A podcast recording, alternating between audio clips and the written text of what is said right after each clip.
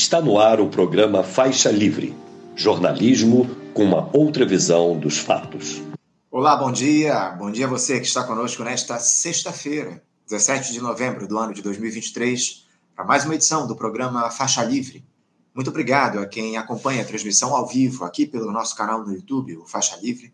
Agradeço demais também a você que acompanha o programa gravado a qualquer hora do dia ou da noite e também a quem nos ouve pelo podcast Programa Faixa Livre, nos mais diferentes agregadores. Lembrando sempre que Faixa Livre é uma produção da jornalista Cacau Farias, auxiliada por Isaac de Assis e pela jornalista Ana Gouveia. Vamos analisar aqui, como de costume, a política nacional na edição de hoje. Ontem, o relator da LDO, a Lei de Diretrizes Orçamentárias, lá na Câmara, o deputado Danilo Fortes, do União Brasil, do Ceará, confirmou que o governo vai manter a meta de déficit fiscal zero no orçamento do ano que vem, mas que as mudanças ainda podem ser feitas aí no ano de 2024. É uma vitória aí, pelo menos momentânea, do ministro da Fazenda, Fernando Haddad, naquela dita queda de braços com a ala política do governo, que conta com o presidente Lula.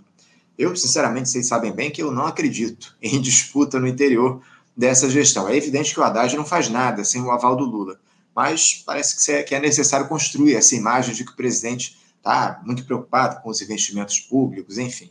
Mas vamos tratar dessa, nessa primeira entrevista no programa de hoje também de um outro tema, de como a universidade tem debatido política durante essa gestão petista no Palácio do Planalto. Se ainda há algum tipo de patrulha da extrema-direita, como tínhamos aí durante a gestão, os quatro anos de Jair Bolsonaro, para isso nós convidamos a professora da Universidade Federal de Juiz de Fora e ex-candidata ao governo de Minas Gerais pelo PSOL, professora Lorene Figueiredo.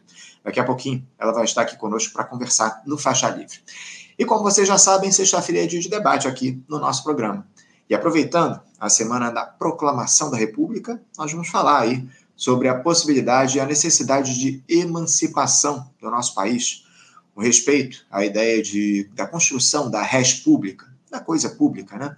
Como é que isso se deu ao longo da história por aqui, como é que as esquerdas e os movimentos sociais podem e devem fazer essa luta, enfim. Para dialogar sobre esse tema, nós vamos receber três convidados de altíssimo nível. O historiador, professor aposentado da Universidade Federal do Rio de Janeiro, UFRJ, e presidente do Movimento em Defesa da Economia Nacional, o MODECOM, professor Lincoln de Abreu Pena.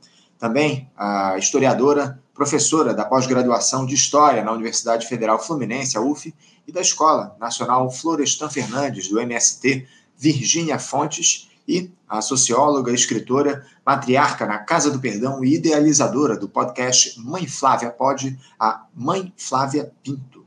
Programa aí repleto de temas relevantes para fechar a sua semana.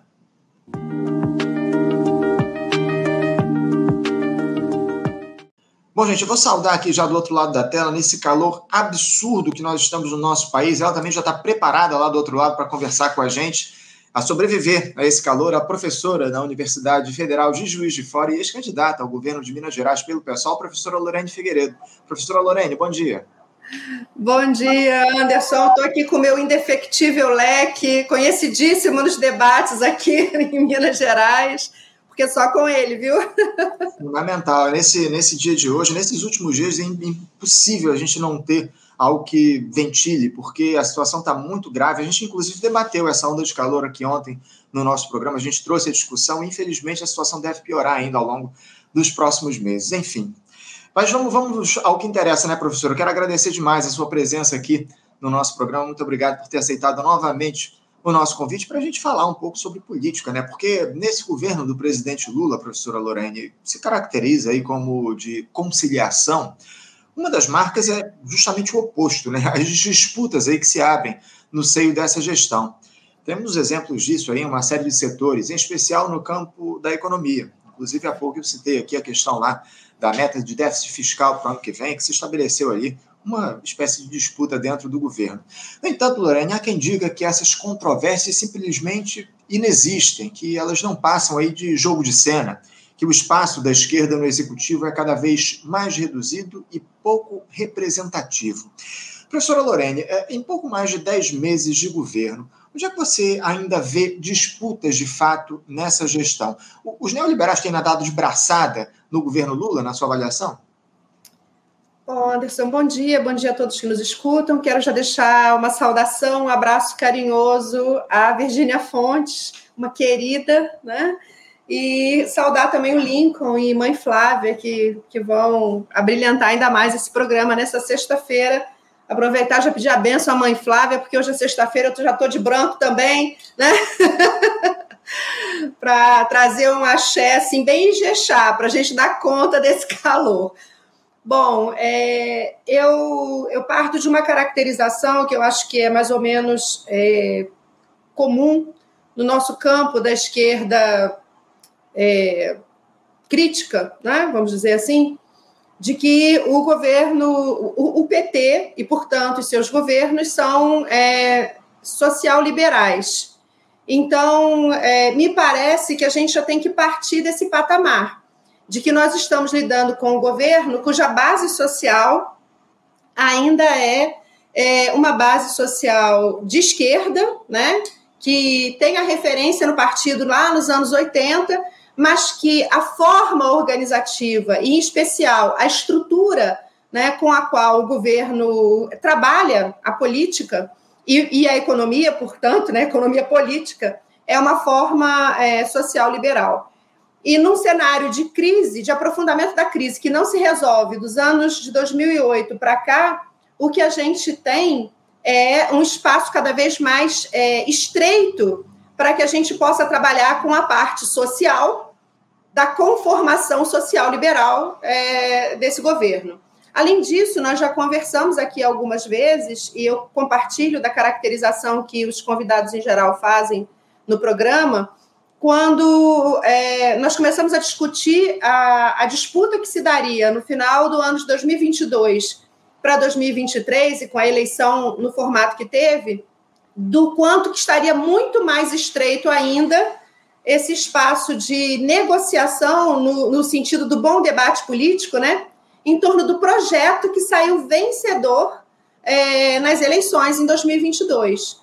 Então, com essa composição muito ampla, essa frente ampla, amplíssima, né? Que foi abraçar a União Brasil, que foi abraçar o PSD, que foi abraçar todos esses partidos, a gente sabia que a disputa seria muito, muito dura, muito difícil e que nós teríamos pouca margem de, de ampliação do projeto vencedor no final das contas, né? Não sei se te respondo, se você quiser a gente aprofunda algum elemento. Vou respondendo muito claro aqui no chat enquanto isso respondeu plenamente aqui. Eu só, eu só, demorei um pouquinho aqui, porque, como, como já até alguns espectadores sabem, durante a fala do entrevistado eu ligo aqui o meu ventilador, senão eu morro aqui sufocado, né? Muito calor. E, e eu preciso desligar ele antes de abrir o meu microfone, por isso que às vezes eu demoro um pouquinho. Mas eu estou de pleno acordo com a sua avaliação, professora Lorene. Está é, muito claro aí que é um, um governo, acima de tudo, social-liberal, é o que a gente tem observado ao longo desses últimos meses e que já foi aí uh, já foram os dois primeiros mandatos do presidente Lula. Agora, essa experiência que a gente tem observado, o, Lorene, do, do, atual governo, do atual mandato, do terceiro mandato dele na presidência, é a prova definitiva de que as esquerdas não podem se restringir aos espaços da institucionalidade para fazer a luta política? Você ainda acredita que possa haver mobilizações maciças aí da classe trabalhadora a fim de pressionar esse governo nos próximos tempos? E outra, é, diante de uma eventual pressão popular que possa surgir, qual deve ser a reação do governo Lula, ou Lorena? Porque é evidente que os neoliberais, enfim, representados acima de tudo pela mídia corporativa, vão se esmerar em tentar criminalizar qualquer tipo de movimentação que surja por parte da esquerda, por parte da classe trabalhadora acima de tudo. Você acha que o Lula ele segura o rojão por par, é, dos ataques aí que ele, que ele receberia do grande capital caso apoie o povo nas ruas, ou ele de alguma forma se juntaria aí a esse discurso majoritário do capital e condenaria eventuais atos, eventuais mobilizações da classe trabalhadora. Como é que você vê a postura do Lula eh, diante de movimentos populares de massa que possam surgir ao longo dos próximos tempos? Nossa, Anderson, essa é a pergunta do milhão. É, vamos, vamos tentar fazer um exercício de futurologia, mas com base nas condições concretas que nós temos hoje, né? Nós temos, é, aliás, eu acho que a gente pode fazer uma retrospectiva e dizer que desde o primeiro mandato de Lula, a gente vive uma contradição no campo da esquerda e muito tensionado por um medo, um medo que muitas vezes não é bom conselheiro, porque, como diria Guimarães Rosa, o que a vida quer da gente é coragem, né? É, de que é, qualquer ação de massas, qualquer mobilização e qualquer cobrança da base social do governo ao governo gera uma instabilidade e pode abalar a governança. Ora, governança não é um conceito que nos pertence. Governança é do establishment, né, do, do status quo. É, isso já acendia para nós um, um, sinal vermelho. Ao mesmo tempo, o fato de que nós temos é, no, no, campo da sociedade civil, né, as organizações mais combativas é, de organização da classe trabalhadora vinculadas à construção histórica do PT e das suas lideranças, e nesse sentido, a maior liderança que esse país já viu, na figura de Lula, é, também colocou um desafio, uma contradição para dentro das organizações, que é justamente como que, é, que os dirigentes vão funcionar. Se eles vão continuar funcionando como intelectuais orgânicos da classe, organizando a sua classe, ou se eles vão é, se comportar como aqueles que vão frear o movimento de massas e canalizar esse, esse trabalho de base para uma institucionalidade, que foi o que a gente observou nos últimos anos dos governos do PT. E tendo Lula à frente ou não, né? É, como foi o caso depois do governo Dilma. Bom, o que ocorre? Ocorre que hoje nós temos um governo que é muito mais frágil do que o governo de 2002, que tem um arco de alianças muito mais complexo, para dizer pouco, né? e que é, nós não temos as condições econômicas no, no cenário internacional que nós tínhamos em 2002 para aquilo que gera é, receita para o Brasil, né? É, então, é, nós temos um, um governo mais frágil. Nós temos um presidente que se colocou no papel de uma missão messiânica, quase, né? Eu vejo o Lula falar, ele parece assim um, um, um profeta. Estou quase abraçando o profeta gentileza de novo, né? Se ele botar branco, eu acho que vai ficar um negócio assim. É, e assim, estou falando a partir de um lugar de quem gosta e admira. Eu tenho todas as críticas do ponto de vista do projeto, mas tenho profundo respeito pela história dele, por tudo que ele fez. Mas acho que é uma é uma conformação que nos coloca é, limites muito, muito duros para o debate. Hoje, quando a gente se organiza, por exemplo, num comitê de apoio ao povo palestino, a gente tem dificuldade de colocar assim: mas companheiros, onde estão os militantes dos movimentos sociais que vocês dirigem? Onde estão, né? Vamos, vamos para a rua, vamos organizar, vamos chamar o pessoal. Ainda que eu reconheça que está difícil mobilizar as pessoas, nesse momento no Brasil, e a gente pode discutir o, que, que levou a isso, é, o fato é que a gente precisa ponderar o tamanho, o peso e a representação que o PT e que os movimentos sindical e popular que, que esse partido organiza têm na, no, no setor organizado da, da classe, né? No, no, que a gente chama genericamente de povo brasileiro. E que qualquer coisa nessa direção e qualquer crítica, que seria antes um debate profícuo no campo da democracia popular, se torna algo muito perigoso, a gente não pode. Então já existe uma, uma autocensura e um controle para dentro dos movimentos que é, se aprofundou e se torna mais difícil da gente mediar é, quando a gente pensa que nós estamos trabalhando num cenário que é mais adverso do ponto de vista é, da luta de classes no mundo e no Brasil.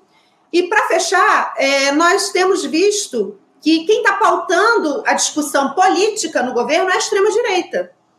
Né? Eles têm nos colocado nas cordas. A gente fica discutindo, sei lá, é, a, a dama do tráfico quando a gente tinha que discutir política de segurança pública.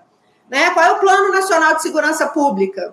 Como é que nós vamos enfrentar é, a brutal desigualdade de renda no Brasil se nós temos um orçamento que tem mais de 46% dele é, preso, vinculado a, aos compromissos com a banca financeira, o que dá mais de um, quase 2 trilhões né, é, para remuneração de capital financeiro? que, que nós vamos fazer com Lema, pautando a, a, educação pública nacional, sendo que ele é um dos criminosos de colarinho branco que produziram a fraude da Americanas, cujo maior prejuízo ficou com o Banco do Brasil. Quer dizer, a gente não está discutindo essas coisas, a gente está discutindo é, cortinas de fumaça, fake news, mas que no final das contas são o conteúdo político de um projeto que esvazia a política do seu sentido que é a discussão do grande projeto, de um projeto com P maiúsculo, de um projeto nacional. Lorene, eu queria aproveitar que você citou isso. Eu tenho dito exatamente isso que você trouxe aqui para a gente. Essa ideia de ficar discutindo, de trazer à tona essa, essa discussão, esse, essa disputa aí, esse debate a respeito da mulher lá que visitou o Flávio Dino, que seria esposa lá de um, de um traficante, enfim do, do, Comando Vermelho. Eu acho isso uma perda de tempo enorme, no sentido de que a gente continua caindo na mesma armadilha que a extrema-direita impôs para a gente ao longo dos últimos quatro anos, criando essas cortinas de fumaça, tentando desviar um pouco, desviar totalmente o discurso do que, o, o debate do que ele deveria ser feito aqui no nosso país. Eu, eu insisto em dizer isso aqui no nosso programa, a, a esquerda continua caindo na mesma esparrela que a extrema-direita cria e que a mídia dominante ela reproduz com uma, uma facilidade impressionante. Está muito claro que a, a grande imprensa quer é, colocar o governo Lula, digamos assim, na linha, quer colocar contra a parede o governo Lula e utiliza desse tipo de falsa polêmica para atuar dessa forma. Enfim, eu, eu, tenho muita preocupação com a esquerda reproduzindo esse tipo de discurso e, e dando, dando, enfim, dando espaço para essas discussões aqui, quando a gente deveria, de fato, debater outras questões muito mais importantes. Ô, ô Lorene, eu queria aproveitar que eu citei aqui é, essa, essa questão é, relacionada ao debate político para te questionar o seguinte.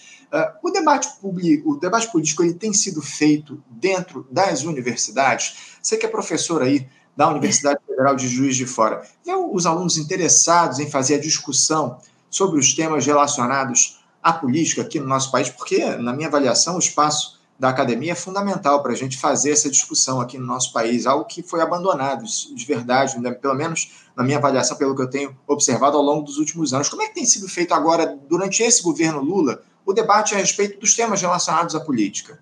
É, a nossa pergunta é extremamente oportuna e pertinente. É, eu só queria fazer um parêntese em relação à, à questão da comunicação, que eu, eu compartilho da opinião do Arbex, né, do José Arbex, é, que, que eu adoro porque tem uma gargalhada parecida com a minha. é, eu, eu acho que a gente deveria usar de forma pedagógica a comunicação e a imprensa, desmoralizando aqueles que produzem as fake news e não dando respostas. Porque se a gente dá respostas e tenta explicar aquilo que não tem explicação, porque é um factoide, a gente fica pautado e preso, enredado nessa, nessa discussão. Né? Então, acho que isso é um, é um problema. E é um problema que eu vejo porque não trata a comunicação como estratégica. Né? É, vou citar de novo o Arbex, que eu estava ouvindo ele hoje, hoje pela manhã, ele falando que é, já é considerado é, como arma é, fundamental, e a gente discute isso no campo da, da, da teoria crítica, quando a gente fala de que você é, pode fazer o que você bem entender, desde que você conquiste o apoio, porque isso aqui é hegemonia, né? Então, quando você tem é, que o, o seu projeto universalizado, quer dizer, quando você ganha a compreensão e a visão de mundo das pessoas, a partir da sua própria visão de mundo, você tem autorização para fazer coisas, inclusive ao arrepio da lei, né? E foi isso que a gente viu acontecer ao longo de décadas é, com é, o genocídio do povo preto na periferia e que a gente viu acontecer ao longo de décadas com o genocídio do povo palestino e que agora se inverteu. Mas eu acho que a gente não se não se dá conta dessa importância. Do mesmo modo, a gente tem que está tendo que enfrentar problemas muito sérios dentro da universidade, né? Nós temos uma destruição do orçamento da universidade é, que em seis anos, até 2021, tinha perdido 40% do seu orçamento, né? Nós tivemos agora um contingenciamento que significa sequestro de recursos, é preciso usar as palavras né, para dizer o que são, é, para honrar o teto de gastos, que a gente falava da outra vez que o arcabouço era, né, era a emenda constitucional com desconto, né? Agora o desconto acabou, porque a educação voltou para dentro, né, do contingenciamento, do sequestro, em que é, em agosto a CAPES perdeu 116 milhões do seu orçamento esse ano. Tá? E a CAPES é uma das principais financiadoras de pesquisa no nosso país. Lembrando que a universidade pública produz mais de 95% de toda a pesquisa que é feita no Brasil. Né? É, nós perdemos na CAPES, só agora, em agosto, 86 bilhões, 86 milhões, perdão, sendo 50 de programas de bolsas. Então, veja, nós temos é, um cenário em que nós ainda não fizemos a avaliação, porque nós trabalhamos, entre aspas, alegremente durante a pandemia, no novo normal. E ninguém estava normal. A gente sequer sabia.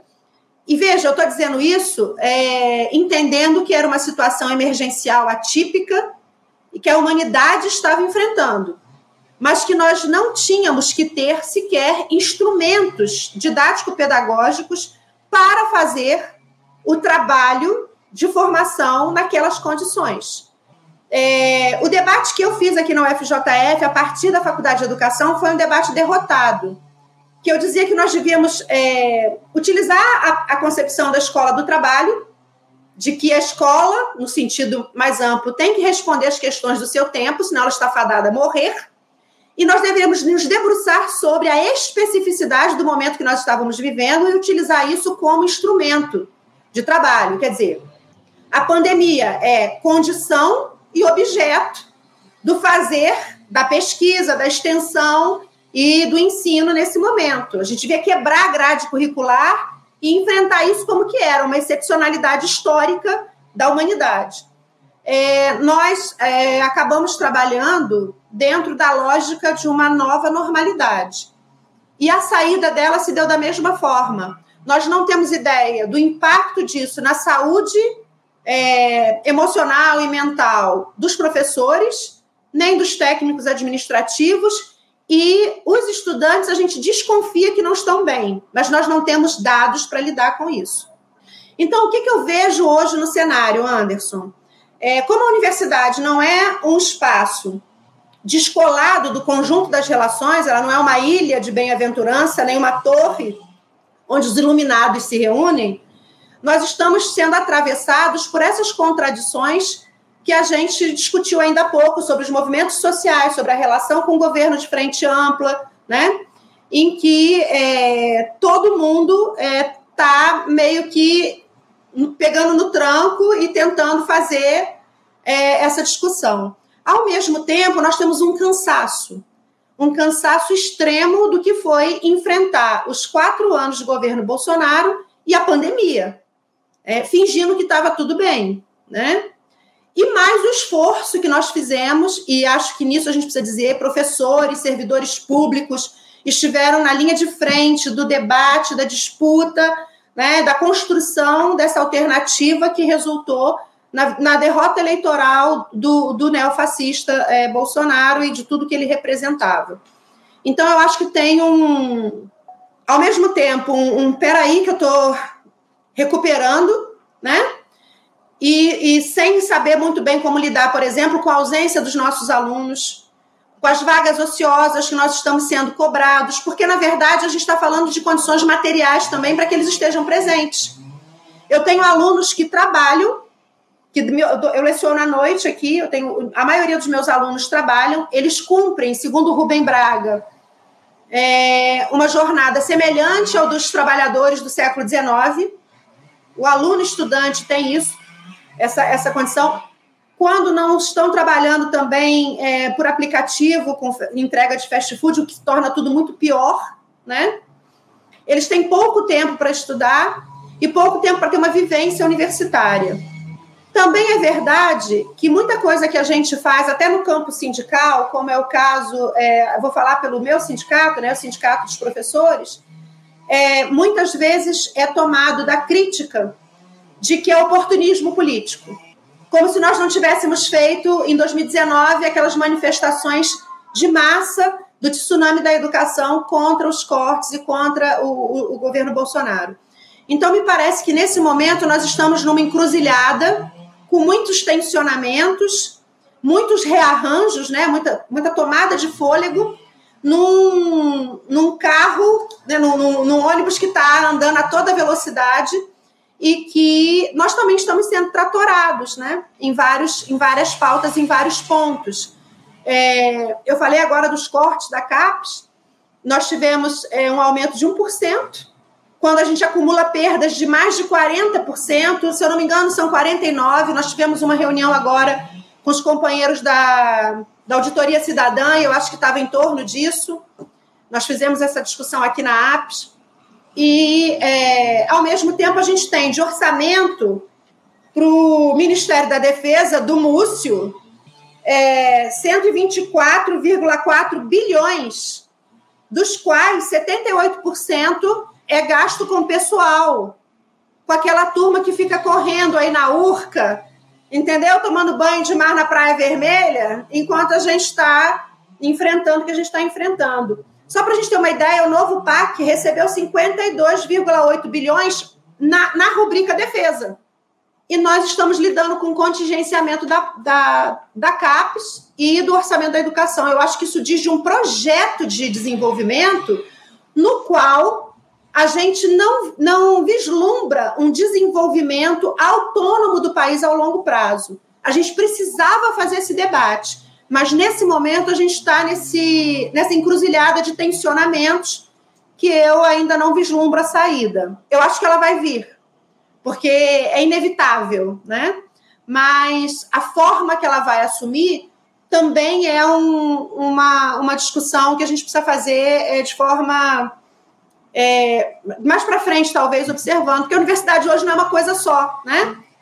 Desde os anos 90 que a gente tem é, um setor privatista que se deu muito bem, com as políticas de privatização de Fernando Henrique Cardoso, com as parcerias público-privadas aprovadas no governo Lula e Dilma, e que é um setor que vai muito bem, obrigado, né?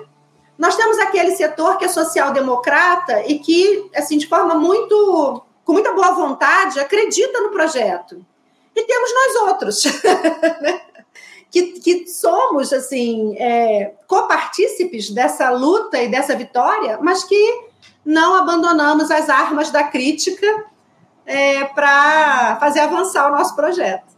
É, e nem podemos, né? A arma, a principal arma que a gente tem é justamente essa, além da mobilização popular acima de tudo. Você falou, você trouxe esses números aí do novo programa de aceleração do crescimento, Lorene. A gente, na época em que o governo fez o lançamento no novo PAC, a gente trouxe aqui essas distorções, para a gente dizer o mínimo aí em relação aos investimentos, à destinação dos recursos do novo PAC aí para a defesa, para a educação, enfim, é lamentável tudo isso que a gente tem observado, para dizer o mínimo. Agora, o Lorene, é, eu, eu tenho pleno acordo com muita coisa que você falou nessa tua resposta. Essa questão aí do contingenciamento dos recursos para o CAPES é, é um negócio fora do comum. A gente, inclusive, vou até conversar aqui com a Cacau, porque a gente tem de abordar, tem de levantar esse, essa questão, essa discussão com mais profundidade aqui no programa na próxima semana, porque no início do ano o governo anunciou com pompa e circunstância o reajuste das bolsas aí para o CAPES e para o CNPq, e agora faz um contingenciamento na casa das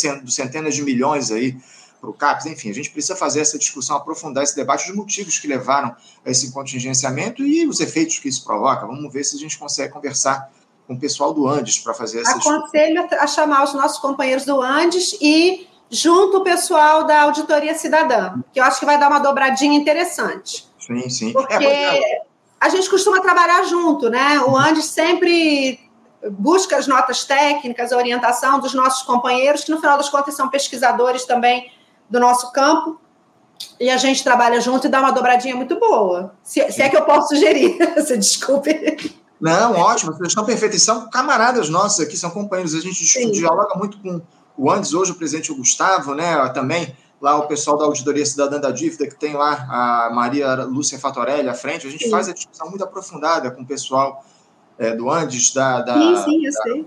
da auditoria. Pois é, a gente conversa muito com eles aqui no programa, a gente certamente vai ter de trazer esse tema aqui para discussão na próxima semana. Agora, voltando a falar a respeito da questão das universidades, o, o Lorene, como é que anda hoje aquela patrulha que existia, que era feita pelos bolsonaristas, que tentavam censurar qualquer tipo de debate, de discussão a respeito de assuntos que tinham um mínimo de conexão com a política dentro da academia. É, essa, essa patrulha da extrema-direita, ela continua sendo feita uh, ao longo desse governo Lula ou ela reduziu um pouquinho a pressão? Nossa, Anderson, eu tenho... Assim, o mal não, não dorme, né, meu bem? Ele espreita. Ele não descansa. Então, a gente tem agora uma lista, né? Uma lista do, do já soltaram algumas vezes listas assim, inclusive com nossos endereços e tudo mais, ao longo do governo Bolsonaro. E agora tem uma lista de professores, de, de pessoas da universidade que também foram levadas para os Estados Unidos, veja. né? Então, isso continua acontecendo. Nós saímos agora de uma, de uma eleição aqui na nossa universidade em que a gente tinha uma chapa da extrema-direita se candidatando também.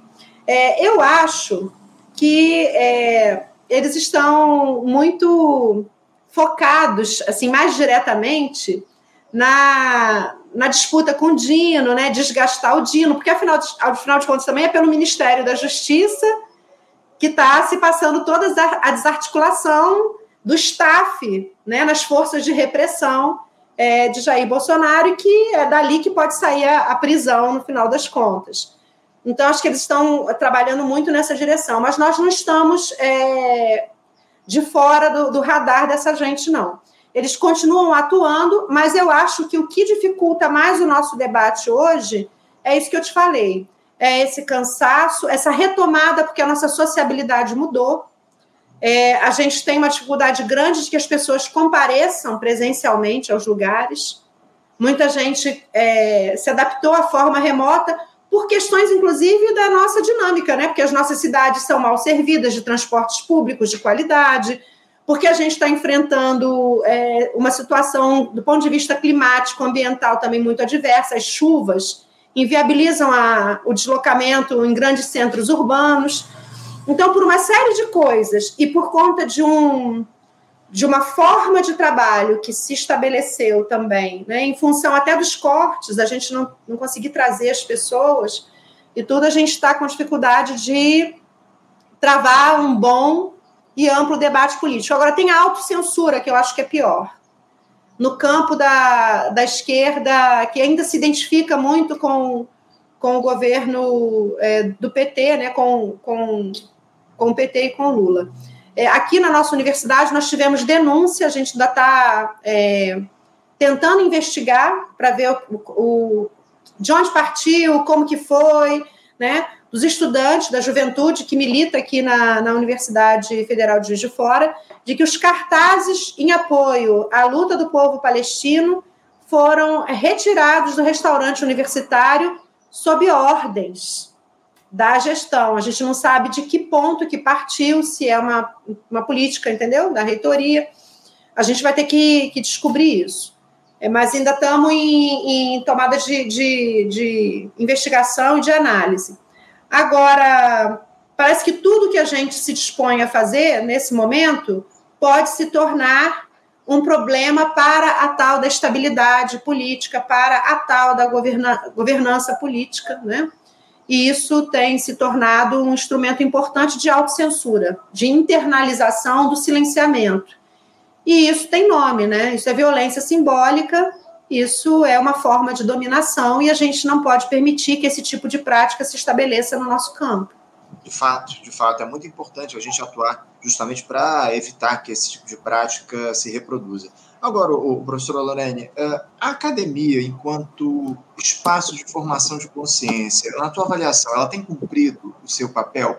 Os professores têm se dedicado a promover discussões dos assuntos relevantes para o país nesses espaços? Como é que você vê a academia hoje, uh, o espaço da academia na discussão dos temas importantes, dos temas relevantes para o país, os temas de fundo que eu, sinceramente, tenho visto muito pouco sendo debatidos na nossa sociedade? Então, Anderson, nós temos é, essa disputa que eu falei, né? Essa caracterização política que a gente tem, essa conformação que a gente tem dentro da universidade. Nós temos um setor de extrema direita, porque, né? O que seria dos fascistas se eles não tivessem os juízes, os médicos, os biólogos, enfim, os professores que os apoiam, né? Porque no final das contas a gente vai ter que analisar justamente a inserção de classe e a conformação da consciência de classe, no final das contas, levando em consideração a base material. Na universidade, quando muito, a gente tem aqueles professores que se identificam como intelectuais progressistas, né? Que aí formam um campo amplo. Mas a gente tem a extrema-direita, a gente tem é, os que se deram bem com a privatização da universidade, né, que carregam recursos milionários para a universidade, não em todo lugar, não em todos os cursos, mas seguramente em muitos lugares e muitos cursos, né? É, tem aqueles que sonham com esse lugar, tem os social-democratas que acham que o caminho que está dado é esse mesmo, que a gente não tem muito o que fazer. Alguns, inclusive, incorporam um discurso da desimportância do Brasil, como se a importância de um país fosse exclusivamente ter bomba nuclear e, e exército armado, né? É, claro que isso tem que ser levado em conta, mas não é só isso, evidentemente. E nós temos o campo crítico, que é um campo que ainda tem uma identidade que é classista, né? que reivindica a transformação social, que minimamente se compromete com, com um projeto de sociedade no Brasil que seja minimamente autônomo. Veja, eu sei como é, leitora né, e, e, pesquisadora que toma como base as análises do Florestan, que isso não vai vir para um desenvolvimento capitalista no Brasil. Mas eu sento e converso com quem acredita que sim, e a gente tenta ir construindo um caminho em que aqueles é, acordos né, mínimos possam ser estabelecidos. Na, na Faculdade de Educação aqui, a gente tem um, um coletivo razoavelmente interessante nessa direção. Não é a realidade de todos os, os institutos aqui, e acho que não é, é a realidade também é, no Brasil. Nós somos é, aguerridos, mas não somos a maioria dentro da universidade. Existe uma ilusão de que a universidade é um espaço da crítica, da interlocução e tal, porque nós fazemos muita coisa, a gente faz muito barulho. Quando eu digo nós, é, é do campo social-democrata para cá, né? Mas é, nós temos embates seríssimos, nós temos colegas, por exemplo, em regiões como Mato Grosso e Goiás, que enfrentam ameaças à sua vida por conta de, de, pautar o debate sobre o agronegócio, sobre a questão da terra, sobre a defesa das comunidades indígenas, né? A gente tem é, realidades muito duras e muito diversas, né? E nesse sentido, juntando tudo que a gente conversou até aqui, tá difícil fazer o debate crítico dentro da universidade, mas ele existe, ele resiste, ele sobrevive e a gente vai é, construindo esses pactos. Talvez não com a visibilidade que nós tínhamos em outros momentos, mas é como eu disse, como a universidade não está descolada da realidade mais ampla da sociedade, das nossas condições concretas, é, essa costura, essa construção, ela ainda está se dando sem muita visibilidade e com muita dificuldade de articular. Mas ela resiste e a gente tem feito. E a gente espera que haja um momento oportuno para que isso ganhe relevo, ganhe importância de novo. Porque, do ponto de vista da grande imprensa, a gente sabe que vai demorar para a gente tomar espaço. Né? Infelizmente. Não tenha dúvida, não tenha dúvida. É muito importante que a gente continue nessa luta para fazer com que as universidades, com que o espaço da academia continue é, ou tenha a possibilidade de fazer a disputa a respeito dos temas aí relacionados à, à, política no nosso país, mas especialmente as questões relacionadas à própria cidadania, né? É o que a gente defende aqui no nosso programa, é o que a gente há muito tempo já dialoga com os diferentes setores uh, da nossa sociedade, principalmente com vocês da academia. Para a gente fechar aqui o nosso papo, o, o professora Lorena, eu queria mudar um pouquinho de assunto, mudar completamente de assunto, né? Porque a gente não pode deixar de falar desse morticínio que a gente tem observado Sim. lá em casa e a incapacidade das diferentes sociedades em lidar com as diferenças, Lorene. Uh, qual é a avaliação que você faz de todo esse horror que a gente tem observado contra os palestinos, produzido pelo Estado de Israel, e a naturalização desse terror que as mais diferentes lideranças políticas do mundo produzem, com raríssimas exceções, Lorena. Como é que você observa essa naturalização que está colocada das mortes, do, do, dos assassinatos que a gente tem observado lá na Palestina, lá em Gaza? Olha, Anderson, isso é algo que me mobiliza muito pessoalmente, porque eu fui educada dentro da lógica da solidariedade, tanto religiosa quanto é, política e social, né? Então, é, eu venho de uma cultura operária da periferia do Rio, na qual os vizinhos sempre se ajudaram muito. Então, acho que a partir desse, dessa vivência comunitária, você tem uma elaboração é, da compreensão do sentido da solidariedade, né? de você estar é, é, em, em, em comunhão, em sintonia com o sofrimento do outro. Né? É, e isso está sendo muito difícil para todos nós no campo da esquerda e para aqueles que são minimamente humanistas. Eu acho que a gente precisa analisar duas coisas. É, eu acho que toda a história do século XX, mas principalmente das, das duas grandes guerras para cá, e da Segunda Guerra em especial, porque com a Segunda Guerra a, a, o empresariado internacional, os grandes, os grandes capitalistas, eles aprenderam a administrar é, a barbárie e, e, a violência direta. Né? Então, a gente nunca deixou de ter guerras, desde a Segunda Guerra Mundial para cá, é, localizadas, é, controladas, né? E garantindo uma direção geral ético-política que resultou no que a gente está vivendo agora. Por outro lado, é, no caso brasileiro, né, nós temos uma especificidade, eu não vou entrar no, no, mérito da América Latina, mas no caso brasileiro, a, é, a forma organizativa dessa, dessa guerra assumiu a guerra, a, a, perspectiva da guerra interna, né? E que a extrema-direita hoje é, nos mostra com muita com muita crueza.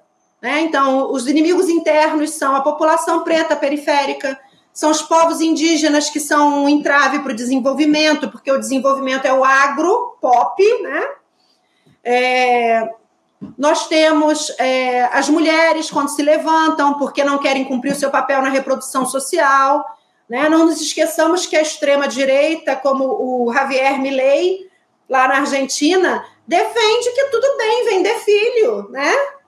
Eu não consigo imaginar um Elon Musk da vida vendendo nenhum dos seus quatro, cinco filhos. Quem é que vai vender filho, né? E para quê? Então, nós estamos diante de um, de um trabalho muito intenso e, e sistemático de naturalização da barbárie. Eu costumo é, colocar na, na, nas minhas aulas para meus alunos o ato quando houve a morte do Edson Luiz, né, o estudante de 16 anos no calabouço lá, quando aquela massa de pessoas durante a ditadura militar vai para a rua por causa da morte de um jovem não branco de 16 anos, de uma instituição pública de ensino. E hoje a gente não consegue colocar as pessoas na rua contra o genocídio do povo preto. Nós tivemos a morte daquele rapaz no Maranhão, na mala do carro, Maranhão não, perdão. Esqueci o estado. Você lembra do caso que a Polícia Rodoviária Federal colocou o rapaz dentro da mala do carro? Foi o estado do Nordeste, eu peço perdão se eu estiver errado, estado. Foram dois agentes, eu acho que é no Maranhão mesmo, se eu não estou enganado. Sergipe, Sergipe, obrigada, Cacau, Sergipe. É, e que as pessoas assistiram meio que horrorizadas, mas ponto. Né? Então, existe uma naturalização da barbárie, uma naturalização da morte, né, como o conceito é, da necropolítica expressa muito bem, e que para nós nunca deixou de ser é, concreto e real. Então, eu acho que tem uma dificuldade para nós brasileiros de enxergar isso. É, por outro lado, existe todo um trabalho da grande imprensa e da, da, da, da do grande empresariado de. É, já vou, já vou, já vou, Cacau. De é, conter as críticas. Em todo caso, a imprensa alternativa tem conseguido construir um caminho que tanto mais é, identidade, consciência a classe trabalhadora tem, e tanto mais presença palestina no seu território, mais gente a gente consegue colocar na rua. Mas o importante é a gente seguir fazendo o trabalho de educação e de mobilização para que a gente possa reverter essa desumanização. Que no final das contas é isso, né? É a gente construir essa solidariedade ou a barbárie. É isso, é a construção da solidariedade acima de tudo, né? Porque o que a gente tem observado lá no Oriente Médio, única e exclusivamente a barbárie avançando, as crianças e as mulheres morrendo aos milhares. Infelizmente, nada ou muito pouco se faz nesse sentido. Temos aí atores internacionais absolutamente mãos atadas, o Conselho de Segurança da ONU, que aprovou uma resolução, uh, enfim, muito insuficiente, que sequer foi colocada em discussão pelo Estado de Israel, foi descartada rapidamente.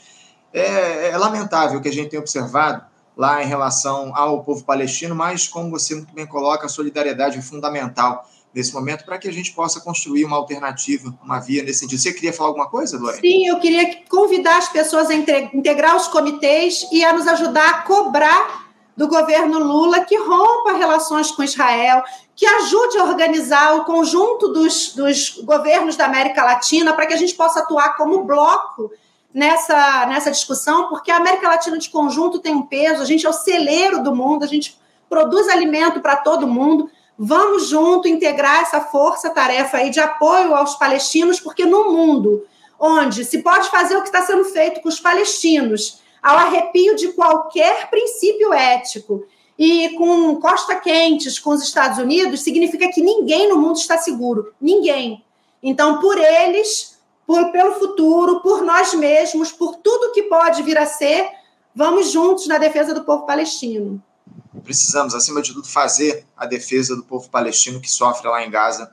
Nesse Sem momento. dúvida. Lorene Figueiredo, eu quero agradecer demais a sua participação com a gente aqui no Faixa Livre, abrindo a edição desta sexta-feira. Muito obrigado por você conversar com a gente. Agora fica à vontade para ligar aí o seu ventilador, que eu sei que você está passando um calor enorme, assim como eu estou aqui, já estou totalmente encharcado, suado aqui, mas infelizmente a gente tem de lidar com esse, esse problema que nós mesmos criamos, né? Isso aí tem influência direta das mudanças climáticas que os homens fizeram avançar ao longo dessas últimas décadas, infelizmente. Precisamos Sem tomar uma também em relação a isso. Lorene Figueiredo, mais uma vez, muito obrigado. Eu desejo a você um ótimo final de semana e deixo aqui um abraço forte. Para nós. Vou seguir ouvindo vocês aqui. Beijo para todo mundo. Tchau. Um abraço. Tchau, tchau. Conversamos aqui com a professora Lorene Figueiredo, professora da Universidade Federal de Juiz de Fora e ex-candidata ao governo de Minas Gerais pelo PSOL, fazendo um importante debate, uma importante discussão a respeito de como é que a academia, acima de tudo, tem se colocado no debate político, um debate público aqui no nosso país ao longo dessa gestão do presidente Lula. Importante discussão que a gente fez aqui com a professora Lorene Figueiredo.